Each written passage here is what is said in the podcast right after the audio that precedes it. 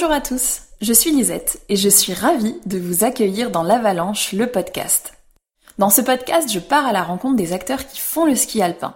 Ensemble, nous parlons de leur carrière, leurs réussites, leurs échecs aussi, ainsi que des rencontres et des événements déterminants de leur histoire.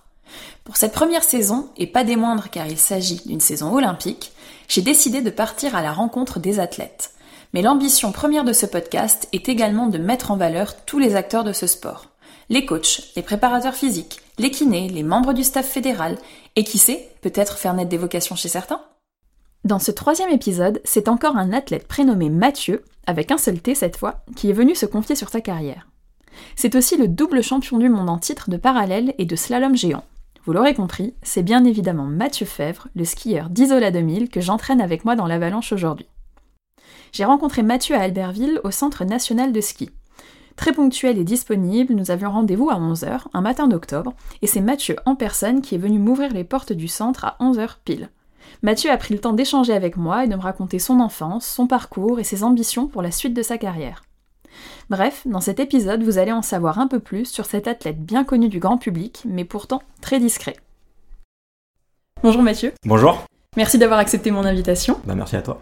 Quand je prépare une interview, je fais de nombreuses recherches sur mon invité, je décortique un peu toutes les informations que je peux trouver à droite et à gauche.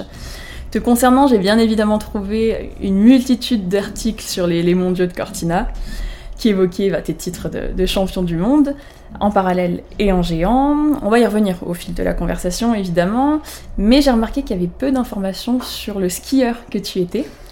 Donc j'ai commencé par deux questions assez générales, plutôt simples en apparence, pour en savoir un petit peu plus sur toi. Dis-moi tout.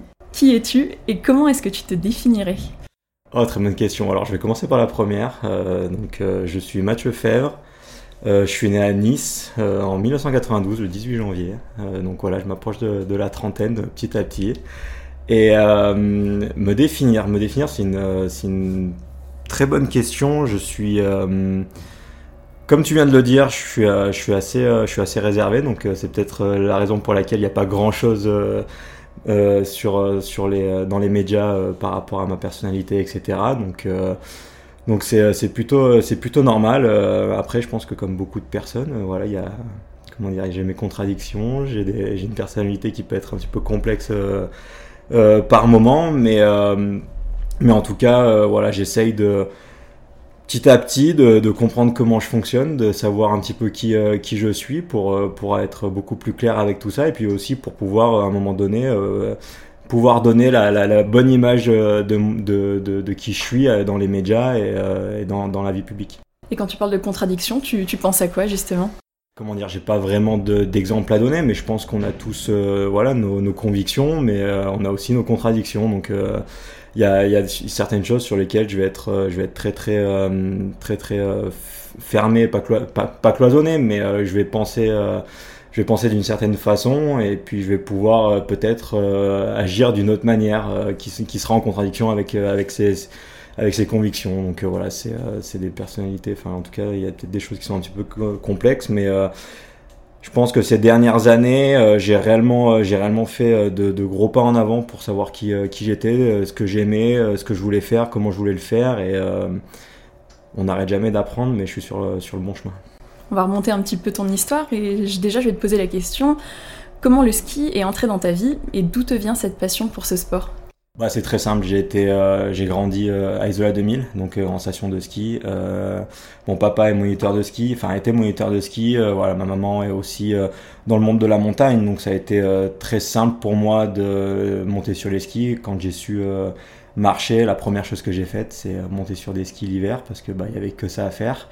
Euh, pour aller à l'école, il y avait le téléski qui était en face de la maison, donc euh, j'avais juste à prendre le téléski pour aller à l'école parce que c'était sur le chemin du, enfin au milieu de la du téléski, donc euh, j'avais juste à prendre le téléski pour pouvoir aller à l'école d'hiver. Quand certains prennent le bus, toi tu prenais le, je prenais le, ski et je prenais les skis, c'est exactement, c'est exactement ça. Donc c'était une une enfance, je dirais, privilégiée et qui m'a réellement facilité la tâche pour pouvoir monter sur des skis et puis pour aimer ce sport. Est-ce que tu l'as aimé directement le, ski alpin? Comment s'est déroulée ta première rencontre avec les skis? Euh, Ouais, j'étais j'étais un, vrai passionné depuis euh, depuis euh, tout gamin, que ce soit à l'école, que ce soit au collège, enfin en primaire, que ce soit au collège. aussi loin que je m'en souvienne, en fait, j'ai vraiment, j'ai vraiment ça, ça gravé en moi. J'ai vraiment, j'ai vraiment cette admiration pour pour ce sport même si aujourd'hui ça a pris une signification pour moi qui est, qui est euh, bien bien différente de ce que ça a pu être euh, dans, dans le passé. Mais euh, c'est une évidence que j'ai toujours aimé le ski alpin, j'ai toujours aimé ces sensations. Quand, quand je voyais les skieurs à la télé, je me disais, ouais, ça, ça a l'air d'être génial, j'adorerais avoir cette vie. Et puis, bon, bah, aujourd'hui, j'en fais partie, donc donc c'est juste incroyable. Et tu avais un modèle, justement, un skieur euh, auquel tu voulais absolument ressembler Ouais, pour moi, c'était euh, c'était Body Miller. Alors, à l'époque, bien évidemment, euh, c'était aussi la, star du, du ski alpin. Donc, quand tu es jeune et que, et que tu suis pas forcément. Enfin, j'adorais le ski, mais je suivais pas à chaque course, je suivais pas tout ce qui se faisait dans, le ski alpin parce que venant du sud, c'est vrai que aussi il y a un peu moins cette culture ski de compétition, même si euh, maintenant avec les années et avec euh, tous les athlètes qui qui, qui, viennent en équipe de France, on a de plus en plus cette culture-là, mais moi à l'époque, il n'y avait pas forcément cette culture.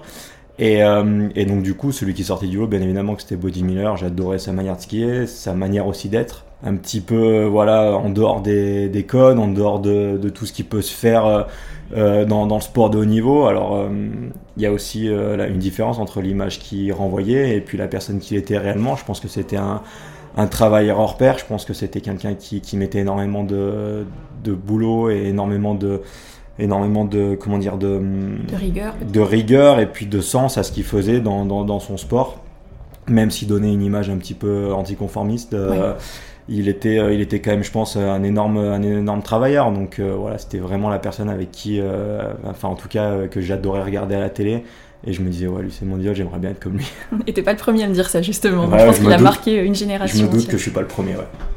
Et enfant, tu étais plutôt réservé, plutôt timide, renfermé ou pas du tout? Euh, Non, pas forcément. Je dirais que euh, j'étais euh, j'étais un petit peu l'opposé de ce que je suis suis aujourd'hui dans le sens où quand j'étais quand j'étais jeune, en tout cas de ce que je peux me souvenir, quand je partais les après-midi dans la galerie d'Isola 2000 parce qu'en fait Isola 2000 c'est un, un grand bâtiment comme ça se faisait à l'époque dans les années 70. Euh, donc je partais dans la, dans la galerie parce que bah, on avait euh, vu que voilà, c'est très, euh, très, très entre guillemets très sécurisé, etc. Mes parents me laissaient partir vadrouiller toutes les, tous les après-midi avec mes copains et tout. Et puis j'étais un, un je parlais beaucoup avec les gens, j'étais quelqu'un qui était plutôt, voilà, plutôt à l'aise avec tout ça. Et avec le temps, ouais, je, suis de, je suis en tout cas, je suis devenu un petit peu plus réservé. je, je suis pas quelqu'un qui qui a énormément de facilité dans les, euh, dans les rapports sociaux, dans les liens sociaux, mais en tout cas, euh, en tout cas de plus en plus, je, suis en phase avec, euh, avec ça, je suis OK avec ça, et puis, et puis voilà, c'est quand, même, quand même marrant de, de, de, voir la différence entre ce que j'étais quand j'étais jeune et la personne que je suis aujourd'hui. Et adolescent, est-ce que c'est à cette période-là que tu as changé ou alors c'est arrivé plus tard? Je pourrais pas vraiment le dire. À mon avis, voilà, c'est l'évolution de, de, de, tout un chacun.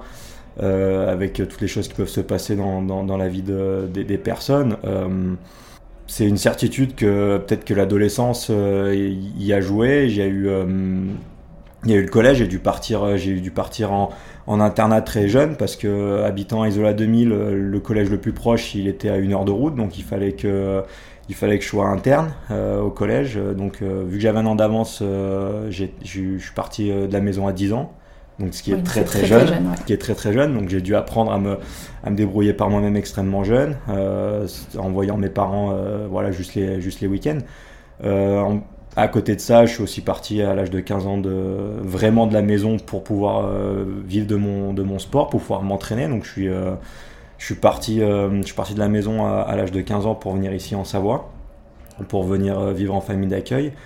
Donc euh, je pense que voilà, c'est le cheminement d'énormément de choses qui ont fait que j'ai dû me, me débrouiller euh, par moi-même très très rapidement et peut-être qu'aujourd'hui euh, ce petit côté solitaire vient de tous ces, de tous ces changements de, de vie qui, qui, qui, ont, qui ont dû être faits pour le ski et grâce au ski. Et à 15 ans, c'était quoi tes, tes, rêves, tes ambitions de, de jeunesse? Bah, C'est toujours un petit peu... je suis quelqu'un d'assez, d'assez terre à terre dans le sens où Je, vois, je vois toujours l'étape d'après, même si bien évidemment que je rêvais d'être d'être d'être un des meilleurs skieurs du monde. Mais pour moi, ça semblait tellement tellement lointain, ça me semblait tellement ça me semblait tellement irréel que en fait, quand j'étais au collège, je me disais j'adorerais euh, je sais pas, atteindre par exemple le niveau FIS, donc qui est le premier niveau international euh, dans, le ski alpin. Une fois que j'ai atteint le niveau FIS, je me suis dit j'adorerais être en équipe de France. Et en fait, petit à petit, j'ai gravi les, étapes comme ça. Et c'est pour ça que quand je suis arrivé ici à l'âge de 15 ans, euh, c'était ma première année FIS, donc je suis rentré, enfin en tout cas avec l'aide du club des sports de la Plagne. j'ai pu être partenaire d'entraînement euh, dans, un, dans un très grand club avec des entraîneurs qui m'ont accueilli comme si euh, je faisais partie du club et comme si je faisais partie de la station pour justement me donner la, chance de, de m'exprimer au mieux. Et puis euh, à la fin de la première saison FIS, je rentre en équipe de France. Et voilà, petit à petit, en fait, on se dit, bon, bah ça, en fait, on se rend compte que, en tout cas, je me suis rendu compte qu'à chaque fois, ça me suffisait jamais, que je voulais toujours aller chercher plus, de me dire tu te faisais un monde, entre guillemets, tu disais ouais, d'être en équipe de France, ce sera un rêve, ce serait euh, entre guillemets un aboutissement. Et en fait, tu te vois que j'étais en équipe de France, je me disais, ben en fait, non, euh, c'est pas du tout un aboutissement, tu as encore envie d'aller chercher plus loin, etc. etc. Donc, même s'il y avait ce rêve, euh, ce rêve final, qui est toujours là d'ailleurs, hein, d'être, d'être un des meilleurs skieurs du monde, parce qu'il faut toujours continuer d'évoluer, il faut toujours continuer d'apprendre, etc. si on veut rester au, meilleur niveau de nos disciplines. Mais en tout cas, ça a aussi été un, passage d'étape, euh, d'étape par étape pour, euh, pour justement arriver à ce niveau-là et puis pour, euh, pour garder, garder cette motivation et garder cette, envie de toujours, toujours évoluer et de progresser. Et j'ai lu au fil de mes lectures que plus jeune, donc à 15 ans à peu près, tu avais un profil assez polyvalent. Ouais. Tu touchais un peu à toutes les disciplines. À quel moment tu t'es spécialisé en slalom géant? Je pense que ça a été un petit peu par la force des choses. Euh, effectivement, je faisais quasiment toutes les disciplines quand je suis arrivé, euh, quand je suis arrivé en FIS et en, équipe de France. Après, euh, je pense qu'il y, a un moment où il faut, c'est pas qu'il faut choisir, mais en fait, j'ai préféré, j'ai préféré me dire soit bon dans une discipline, soit très bon, soit très fort dans une discipline, plutôt que moyen dans toutes les disciplines. Euh, j'avais plus de mal dans, euh, par exemple, dans, en slalom, c'était beaucoup moins naturel pour moi. Euh, même si j'ai fait des très bonnes courses en, en c'était quelque chose qui était beaucoup plus irrégulier, c'était quelque chose qui, qui me demandait beaucoup plus d'efforts, beaucoup plus d'investissement. Donc en fait, il y a un moment où effectivement, je me suis, je me suis je me suis un petit peu, je dirais, tourné vers le géant parce que c'est là-dedans, euh, enfin, c'était la discipline dans laquelle je performais. Et puis aussi parce que j'ai une affection pour cette discipline depuis, euh, depuis que je suis, euh, depuis suis, je suis, gamin. Ça a été mes premiers souvenirs avec les, avec les, les, piquets, avec les portes. Ça a toujours été quelque chose de, relativement naturel pour moi. Donc je me suis tourné tout naturellement vers, vers, vers le géant, sans me dire en fait j'ai envie d'abandonner toutes les autres disciplines, mais je me suis dit, si tu as envie d'être performant et si tu as vraiment envie d'atteindre le meilleur niveau mondial, il faut peut-être que tu te focalises sur, euh, sur une discipline. Donc par la force des choses, ça a été, euh, voilà, ça a été le géant. Et puis il y a les autres disciplines qui ont été mises un petit peu de côté. Mais en tout cas, aujourd'hui, euh, je refais toutes les disciplines avec grand plaisir. Et puis on a vraiment, j'ai vraiment un objectif de, de, revenir sur du super géant coup du monde. On va, on va en parler justement un peu plus tard dans, dans la conversation. On va d'abord se focaliser sur le géant. Ouais. Comment se déroule une journée type de course en géant chez toi? Ça va dépendre des courses, mais en règle générale, euh, c'est extrêmement basique dans le sens où voilà, il y a le petit déjeuner comme, euh, comme tout le monde, comme, euh, comme toute personne qui part, qui part au travail ou qui commence sa journée. il y a le petit déjeuner, après il y a une petite routine de mobilité, une petite routine justement pour, pour réveiller un petit peu le corps qui, bah, qui prend petit à petit de plus en plus de place avec l'âge qui évolue. Donc il y a cette petite routine là. Euh, ensuite, départ, euh, départ en bus ou départ avec les skis en fonction de l'hôtel où il se situe, en fonction de, la situation géographique de, la piste de course, etc. Et puis après, il y a aussi en fonction des horaires. De, des, reconnaissances en fonction des échauffements comment ça se passe etc il y a toujours à ajuster en fait euh, le fonctionnement et la mise à la mise en place de la journée on a un sport d'adaptation, il y a jamais, c'est jamais la même chose, c'est jamais, euh, deux journées pareilles. Donc euh, les journées de course c'est un petit peu la même chose également, même si c'est beaucoup plus, euh, je dirais, cloisonné entre guillemets parce que il y a des horaires qui sont imposés par, l'organisation pour pouvoir faire nos reconnaissances, pour pouvoir faire nos échauffements, etc. Mais en fait, c'est pas vraiment moi qui fixe, qui ces choses-là. Donc en fait, je dois m'adapter à ce qu'on, nous dit de faire. Mais la journée type, est, voilà, elle est, elle est très très, elle est très très simple, très très banale en fait. Euh, petit déjeuner, échauffement, reconnaissance, faire la manche, la récupérer entre les deux manches pour pouvoir être frais pour la deuxième, le deuxième run. de nouveau la reconnaissance de la deuxième manche. Donc voilà, c'est, je dirais un petit peu, un petit peu routinier. C'est pas c'est un petit peu justement tu vois quand on parlait de contradiction c'est pas forcément les, les moments les plus agréables parce qu'en fait sur une journée on va se lever à 6 heures du matin par exemple même plutôt quand euh, les, les, journées elles sont euh, enfin quand les manches elles sont elles sont plus tôt que ça et en fait on va faire deux manches dans la journée mais la deuxième manche elle va être euh, à 14 heures donc en fait il y a énormément de, de temps pour faire ces deux manches. Donc il y a beaucoup de temps à attendre, il faut être patient. Moi je suis quelqu'un qui suis impatient impossible, donc euh, il y a des moments où je tourne un petit peu, où je tourne un petit peu en rond, mais mais c'est euh, voilà, c'est toujours un petit peu particulier ces journées de course parce qu'on a envie d'y aller, on a envie de faire de faire nos manches, mais il faut aussi souvent patienter. Donc voilà, il faut savoir gérer un petit peu ces moments-là.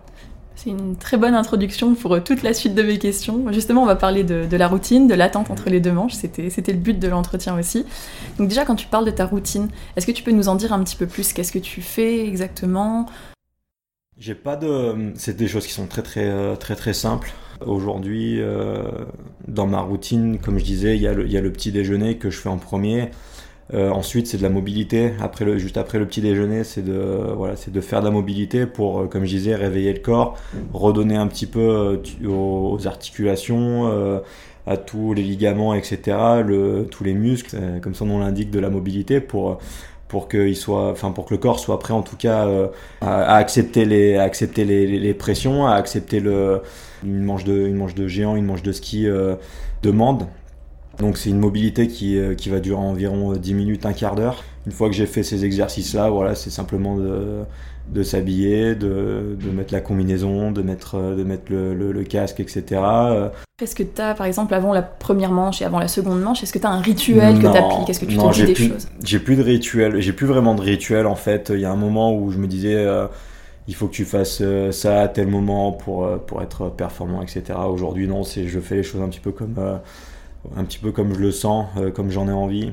Euh, bien évidemment qu'avant de, de m'élancer dans, dans la première manche par exemple ou même dans la deuxième je vais refaire un échauffement euh, juste avant la, la course juste avant la manche mais c'est des choses qui sont très très très très simples très très basiques on est sur de la neige on a des chaussures de ski voilà les conditions sont pas forcément idéales pour faire un gros échauffement avec avec des barres de muscu ou comme, comme on pourrait le faire par exemple dans d'autres sports où, où c'est beaucoup plus simple je dirais de, de faire ces échauffements-là. Donc euh, voilà, c'est des routines qui sont plutôt euh, très simples. Une fois que j'ai pu faire mes manches, euh, mes manches d'échauffement dans les tracés d'échauffement, mon corps il est prêt à, faire le, à faire le, job. Donc voilà, c'est juste garder un petit peu cette cette énergie-là, ces, ces choses-là, et puis, et puis c'est lancé sans, sans, réfléchir dans la première manche ou la deuxième manche. Et comment tu gères l'attente entre les deux manches? On en parlait un petit peu. J'écoute beaucoup de musique. j'écoute beaucoup de musique. On peut, je peux regarder des vidéos sur. voilà, aujourd'hui, on a les téléphones. On, donc tu coupes en fait, euh, tu penses à autre chose Ouais, ouais, complètement. Complètement. Je pense que c'est très important, c'est impossible. En tout cas, moi je fonctionne pas comme ça. Euh, J'arrive pas à garder cette, euh, cet état de, de concentration, cette, euh, ce stress, etc. tout au long de la journée. J'ai besoin aussi d'avoir des hauts, d'avoir des bas sur, sur cette journée-là. Sinon, je vais arriver au départ de la deuxième manche et je vais être complètement complètement cramé, complètement euh, nerveusement à plat, et puis ça va, ça va pas fonctionner. Donc euh, effectivement, une fois que la première manche elle est, euh, elle est finie, ou même après la reconnaissance par exemple de la première manche, si je sais que j'ai une heure de temps entre ma reconnaissance et puis la, le, mon départ, il y a un moment où forcément que je vais redescendre un petit peu en pression, où je vais rigoler ou déconner avec mes, avec mes compagnons ou avec, avec, les, avec les autres nations, etc. Voilà, il y a vraiment ce moment ce moment un petit peu particulier d'attente où on a la course, il faut rester euh, concentré, il faut rester, euh, enfin, il faut, on sait qu'on est dans une journée de course, mais il faut aussi, enfin, en tout cas pour moi, il faut aussi gérer un petit peu euh, ces moments d'attente là pour pas me griller nerveusement et mentalement avant mes, avant mes manches. Et tu préfères quelle manche? Quand on est géantiste, on préfère quoi? On préfère plutôt la, première manche ou la, ou la seconde manche? Bon, ça, ça, dépendra, ça dépendra un petit peu des conditions, ça dépendra des tracés. Je dirais qu'il y a deux choses qui sont qui sont assez euh, assez différentes entre la première et la deuxième manche. C'est la première, euh, la première manche, en règle générale, aujourd'hui je pars dans les sept, euh, les sept premiers dossards en première manche. Donc les conditions sont généralement très très bonnes. le revêtement est encore plutôt lisse. donc je peux réellement produire le ski que j'ai envie de faire, avec les lignes que j'ai envie, avec voilà, avec ma, ma tactique de course qui m'est propre. Donc là, c'est vraiment du plaisir pur, je dirais, du plaisir en termes de sensations, en termes de, de ski produit. Là, c'est vraiment du, du plaisir à l'état brut. La deuxième manche, c'est un petit peu différent. On sait que ça va être la bataille, on sait que ça va être un combat parce que euh, alors quand la première manche se passe bien parce qu'on va partir derrière euh, en tout cas dans les derniers euh, dans la deuxième manche et que et qu'il y a eu 29 ou, ou peut-être les 20 ou, 25 passages avant avant de s'élancer donc la piste elle est beaucoup plus marquée elle est beaucoup plus elle est beaucoup plus compliquée à gérer. Il y a des lignes qui sont déjà tracées par les concurrents qui sont déjà allés avant moi donc là, c'est plus, je dirais, un combat avec la piste, un combat vraiment avec, avec ces, avec ces difficultés-là. Et là, le plaisir, on le prend en fait à l'arrivée quand, euh, bah, quand ça se passe bien, quand on voit qu'on a réussi à faire la manche qu'on avait envie de faire dans ces conditions-là. Même si les sensations n'ont pas été incroyables, d'arriver en bas et de se dire voilà, j'ai réussi à, à, gagner ce combat-là parce que la deuxième manche c'est réellement un combat. La récompense, elle est après la deuxième manche, entre guillemets. une fois qu'on passe la ligne d'arrivée de la deuxième manche, c'est là où, où on a fait une mauvaise, une mauvaise course, où on a fait une très bonne course. Donc euh, c'est aussi là qu'on prend la le plaisir avec la récompense, je dirais, de, de, la, course dans sa globalité. Donc voilà, c'est des, des, sensations qui sont complètement différentes, mais qui sont tout aussi agréables les unes que les autres. Tu parlais de combat, et ce combat, justement, tu, tu l'as gagné à Cortina euh, mm. l'hiver dernier. Tu t'es vraiment révélé sur cet événement euh, l'année passée, et j'ai lu qu'avant ces championnats du monde, tu te sentais de plus en plus à l'aise avec ton matériel, tu prenais davantage de plaisir euh, dans, dans la piste. Qu'est-ce que tu as modifié en vérité? Est-ce que c'est une histoire de ski, de chaussures, de fixation? Dans l'absolu, euh, j'ai tout changé. Euh, j'ai quasiment tout changé. Alors, il y a, y a il y a quelques parties de mon matériel qu'on a, qu'on a gardé. Tu es resté avec le même, la même marque? Je suis resté sur la même marque. Je suis resté sur la même marque. Mais euh, après Adelboden, effectivement, on a dressé un constat dans tous les secteurs de la performance. Enfin, en tout cas, on a essayé de dresser un constat et d'essayer de, de trouver les raisons pour lesquelles ça fonctionnait pas euh, dans, chaque secteur de la performance. On a soulevé une problématique au niveau du matériel, donc on s'est dit voilà comment on va euh, comment on va réussir à, faire évoluer ça pour la deuxième partie de saison. Donc on a tout remis à plat avec les entraîneurs, avec mon technicien, avec la marque, en se disant voilà euh, voilà ce qu'on a à disposition, voilà ce qui peut ce qui peut être fait. on a tout repris en fait tout le parc de ski que j'avais, toutes les fixations, toutes les chaussures, etc. Et on s'est dit voilà aujourd'hui on a tout ça on a très peu de temps concrètement avant les championnats du monde. Il va falloir qu'on y aille au, enfin, qu'on aille au plus court et qu'on aille au plus euh, pertinent. Qu'on, voilà, on a essayé de, on a essayé de faire en sorte euh, de trouver un matériel qui fonctionnait déjà sur le circuit de la Coupe du Monde, en tout cas sur d'autres skieurs qui fonctionnaient très bien, notamment sur Alexis ou, euh, ou Matt Gratt ou alors Justin Murisier. C'est des choses qui fonctionnaient très bien et moi j'avais un, un setup qui était, qui était un petit peu différent. Donc on s'est dit voilà, il va falloir essayer ces setups là pour voir si ça fonctionne aussi et si on ne s'est pas complètement trompé en fait sur l'évolution du matériel euh, sur l'été. Donc en fait, on est allé directement à cet essentiel-là et puis ça a fonctionné très très rapidement. On a aussi eu du nouveau matériel qui est arrivé euh, au même moment et ça m'a beaucoup euh, ça m'a beaucoup plu, ça m'a beaucoup en termes de chrono, c'était pas c'était pas flagrant, ça allait pas énorme, beaucoup plus vite que ce que je pouvais avoir d'autres, mais en tout cas en termes de sensations, je prenais vraiment beaucoup de plaisir. Donc je me suis dit bon bah allez, bingo, on part avec ça. Et en fait, euh, je dirais, cette part de. Comment dire, la part de matériel, elle est. Euh, elle est peut-être de, 20% euh, au, tout départ dans la performance, mais en fait, vu que je me suis senti beaucoup mieux sur mes skis, vu que je prenais beaucoup plus de plaisir, derrière, je me permettais de pousser plus les limites, de, de mettre plus d'intensité, de mettre plus d'engagement dans, dans, mon ski. Et donc, en fait, in fine, ça, ça a fait une grosse différence. Mais effectivement, la part de matériel ne fait pas toute la performance, mais c'est une part essentielle, effectivement. C'est une base, en tout cas, pour pouvoir s'exprimer pleinement euh, euh, sur, euh, sur les skis. Et pour moi, ça fait une, grosse différence, effectivement. Donc tu parles de 20% pour la partie matérielle. Ouais, c'est compliqué, c'est compliqué à, quantifier, mais je dirais qu'effectivement, il doit y avoir 20-25%. enfin, en tout cas, sur la performance, ça doit représenter ça à peu près. Ouais. Et le reste, du coup, c'est la préparation physique et mentale? Il y a une préparation physique, il y a une préparation mentale, il y a aussi une tactique de course. Euh, voilà, il y a ces facteurs, euh, facteurs de la performance. Sur la préparation mentale, justement, si tu en avais eu une spécifique euh, pour ces championnats du monde, ou alors est-ce que tu en avais eu une auparavant que tu as pu utiliser sur cet événement-là? Je travaille sur la préparation mentale depuis, ça va faire maintenant 8-9 ans facilement. Tu vois, c'est ça en fait, quand je disais que j'apprenais à me connaître en début de, en début d'émission, c'est aussi grâce à ces choses-là en fait où où, réellement je suis allé, je suis allé chercher des problématiques pour, pour répondre à des questions en me disant voilà pourquoi tu fonctionnes comme ça, pourquoi tu as ces problématiques-là? Et comment tu y réponds? Donc en fait c'est un long chemin qui est assez laborieux, qui est assez compliqué qui ne se termine jamais.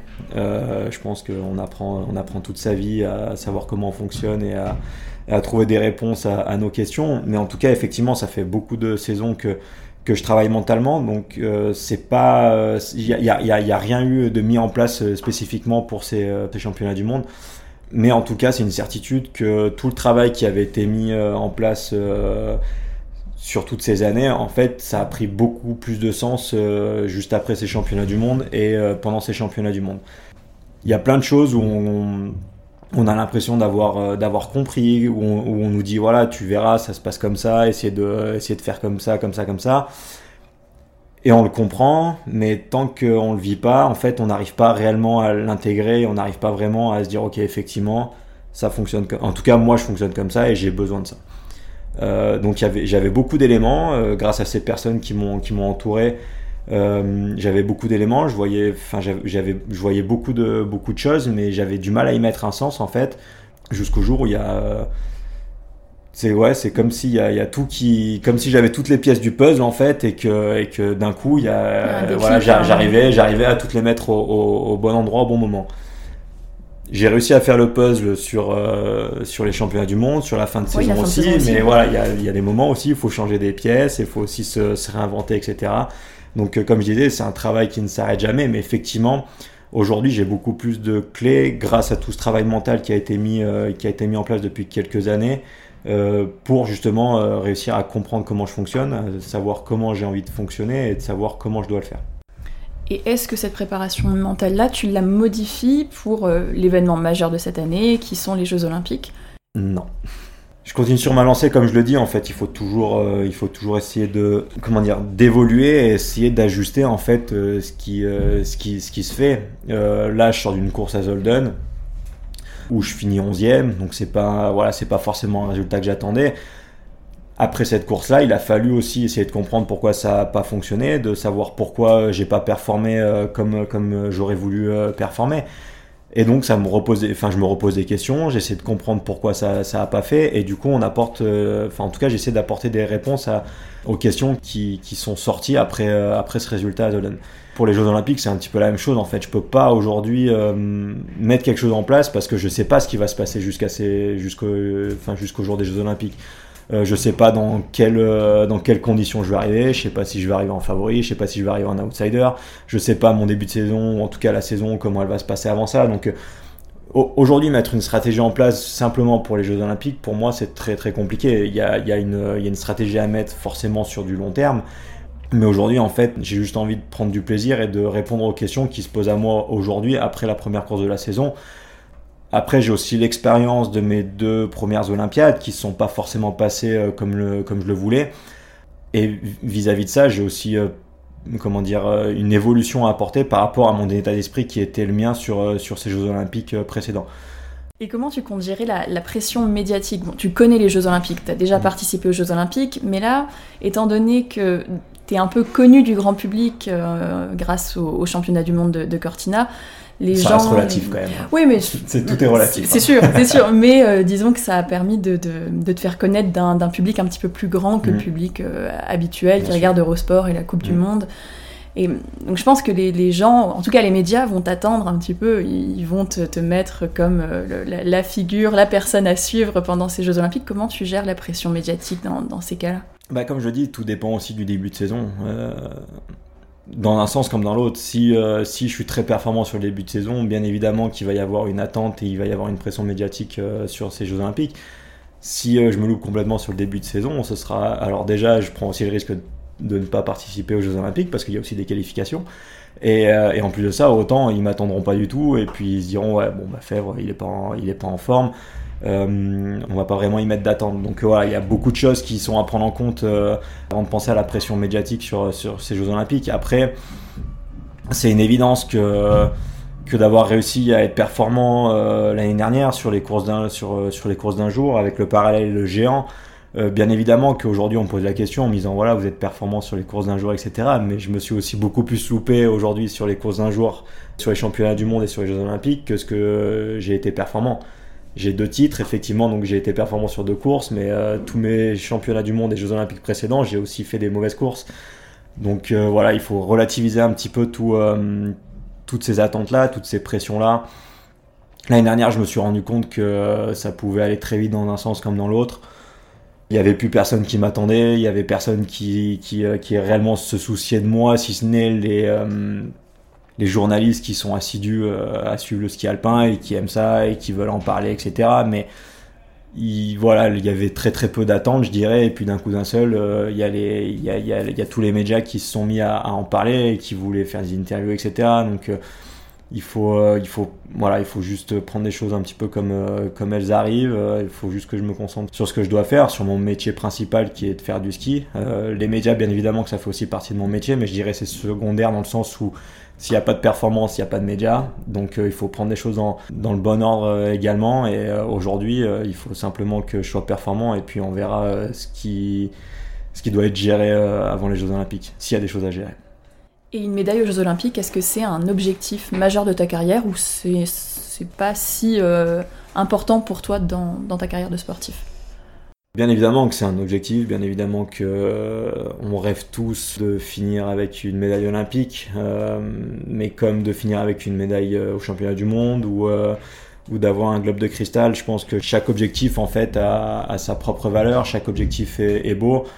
J'ai eu la chance l'année dernière de vivre les émotions que pouvaient procurer euh, ces courses d'un jour, euh, ces courses à médailles, où euh, le matin on se réveille où on a on a rien et puis on rentre on rentre à la chambre d'hôtel, on rentre chez nous avec avec une médaille, avec un autre statut, avec avec quelque chose qui, qui est un petit peu différent. La personne reste la même, le skieur reste le même, mais voilà, on a quand même réussi à atteindre cet objectif-là avec cette décharge d'adrénaline qui est, qui est instantanée quand on a ces courses, ces courses d'un jour.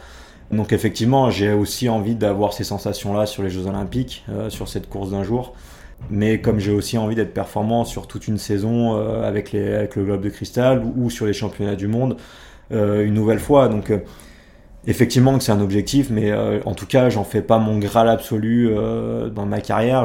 En fait, j'ai pas vraiment envie de mettre de entre guillemets de d'échelle et de classement dans, dans, ces, dans ces objectifs. je pense qu'ils sont tous sont tous incroyables. Euh, aujourd'hui, j'ai réussi à en remplir, euh, enfin en tout cas remplir le fait d'avoir une médaille. Et c'est juste incroyable. Et j'ai, en tout cas, je travaille fort pour essayer de savoir ce que ça fait d'être le meilleur euh, sur toute une saison. Et après, peut-être que je te dirai ce qui est, ce qui est le plus incroyable. le rendez-vous est pris alors. si, ouais. T'envisages comment la suite de ta carrière?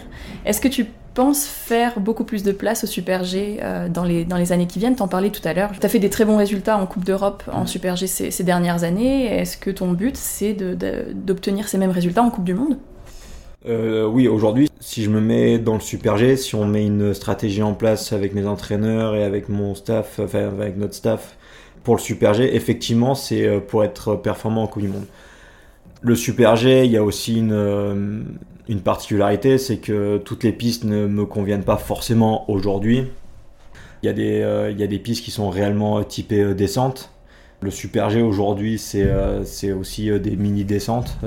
donc il faut aussi savoir bien les choisir, choisir des Super G dans lesquels je peux être, je peux être performant. Et aujourd'hui, en tout cas, on part dans une démarche d'être performant en Coupe du Monde, euh, ce qui était un petit peu moins le cas les saisons euh, précédentes où on gardait du Super G, mais il n'y avait pas cette démarche réellement de, de performance euh, pure et dure. Aujourd'hui, effectivement, il y, a cette, il y a cette envie, il y a cette, il y a cette exigence-là, avec beaucoup d'entraînement, avec le développement du matériel aussi qui, qui est inhérent, je dirais, à la performance. Donc oui, aujourd'hui, le Super G est un objectif euh, entre guillemets majeur de, de, ma, de ma seconde partie de carrière pour être performant en Coupe du Monde et puis pour essayer d'avoir deux disciplines fortes. Donc ce serait quelle étape de la Coupe du Monde que tu ciblerais? Aujourd'hui, on est parti sur euh, Beaver Creek parce que c'est le plus proche et parce que euh, il y a aussi besoin de savoir un petit peu comment ça, comment ça se passe sur, sur ces premières courses de Super G. Donc il y, a, la planification de faire les, Super G de, Beaver Creek, qui est une piste assez technique, qui, euh, peut me convenir euh, assez, assez bien. Donc il va falloir euh, aller là-bas avec des convictions, avec l'envie de, avec l'envie de bien faire, avec, avec cette envie de, d'être performant et puis de, de, voir comment ça se passe pour la suite de la, de la saison en Super G. Est-ce que tu pratiques d'autres sports en dehors du ski alpin? Est-ce que tu as d'autres passions? Je pratique beaucoup de sports. On a la chance de faire un, un sport qui nous demande beaucoup de, d'aptitude, de force, d'aérobie, de, d'agilité, de coordination, etc. Je suis euh, loin d'être le meilleur dans, tous ces domaines-là, euh, mais effectivement, on touche à beaucoup de sports. On fait de la, la, musculation, moi en tout cas je fais du tennis, j'adore le tennis, je fais beaucoup de tennis. Euh, on fait beaucoup de vélo, on fait, voilà, on fait beaucoup beaucoup de sport euh, pour s'entraîner justement au ski alpin. C'est une des particularités de, notre, discipline, c'est que euh, on peut aller faire du, du hockey sur glace pour s'entraîner à faire du ski alpin. Donc on a une variété qui est incroyable de, de sport justement pour, pour pouvoir, pour pouvoir s'entraîner. Donc effectivement, enfin, en tout cas, on pratique et je pratique pas mal de pas mal d'autres sports. Après, en termes de passion, je suis pas sûr d'être quelqu'un qui. J'ai pas l'impression d'être euh, un, ultra passionné en fait. J'ai pas cette, euh, cette aptitude où, euh, où je vais être obnubilé par, par, par un sport ou par, par une seule chose. J'aime beaucoup de sports, le, tennis, la Formule 1, la MotoGP. voilà, j'aime regarder ces sports-là, j'aime les suivre pour, pour différentes raisons, mais j'ai pas en tout cas cette, cette impression d'être passionné, quoi. Après, pour moi, c'est des choses qui sont, euh, qui sont très, très euh, subjectives dans le sens où euh, ça dépend de chaque personne et, et à même niveau, une personne dira qu'elle est passionnée et puis une autre dira qu'elle n'est pas passionnée. Donc, c'est quelque chose qui est, qui est, qui est extrêmement personnel et qui est, qui est, pour moi, très subjectif. On va finir par une dernière question. Où est-ce que tu te vois dans 10 ans? Euh, dans 10 ans, j'en aurai 39. J'en aurai 39, alors ça m'étonnerait que je sois encore sur des skis. On sait pas. On sait pas. Hein. On sait pas. Il faut jamais dire jamais, ça c'est une certitude. Mais, euh, mais je suis pas, je suis pas certain à 39 ans de, de, faire encore ça. En tout cas, voilà, après ça dépendra aussi euh, si je suis performant ou, pas. moi aujourd'hui de faire du ski, je prends du plaisir parce que, parce que j'ai cette envie d'être performant et j'ai envie de j'ai envie de, de, de, me battre pour, euh, pour, pour des choses qui sont, euh, qui sont, qui sont belles. Comme je disais juste avant, euh, je suis pas persuadé d'avoir cette passion pour faire du, enfin, euh, d'être passionné au point de faire du ski pour faire du ski en fait. avec le temps, avec avec l'expérience, je me suis rendu compte que ce que j'aimais en fait, c'est c'est essayer d'être le meilleur dans mon domaine, que ce soit en ski ou que ce soit, j'espère, dans, dans mon après-carrière. Aujourd'hui, le ski, je dirais, c'est le vecteur de cette performance-là. C'est mon, enfin, mon domaine, c'est euh, la discipline dans laquelle je m'exprime et j'ai envie d'être performant dans cette, euh, dans cette discipline et dans ce secteur-là. Le jour où j'arrête ma carrière, euh, j'espère que je prendrai tout autant de plaisir à avoir un autre challenge, à avoir un autre, d'autres projets et de vouloir avoir cette même cette même envie de, de performer, d'être le, d'être le meilleur euh, dans, dans, cette, euh, dans, dans ce domaine-là. Donc, euh, j'ai envie de dire, je suis pas certain de, d'aimer le ski juste pour, pour faire du ski en fait. Si j'y trouve, si j'y trouve pas un intérêt de performance, si j'y trouve pas un intérêt de, de vouloir être le meilleur ou en tout cas d'être le meilleur ou d'être voilà d'être d'être très très performant parce que d'être le meilleur c'est ça dépend pas que de moi, ça dépend aussi des, des, autres, mais en tout cas de donner le meilleur de moi-même pour atteindre le meilleur niveau possible. Ça, ça me, ça, ça me fait me lever le matin et ça me donne vraiment des, des, satisfactions et des, objectifs. Aujourd'hui, c'est dans le ski. Dans 10 ans, je sais pas où. Tu te laisses des portes ouvertes je me Bien sûr, bien sûr, je me laisse des portes ouvertes parce que. Parce que je suis, je, pense qu'on peut prendre, enfin en tout cas, je peux prendre du plaisir dans, dans, dans, bien d'autres domaines, effectivement. Enfin, en tout cas, je l'espère. Merci beaucoup, Mathieu. merci à toi.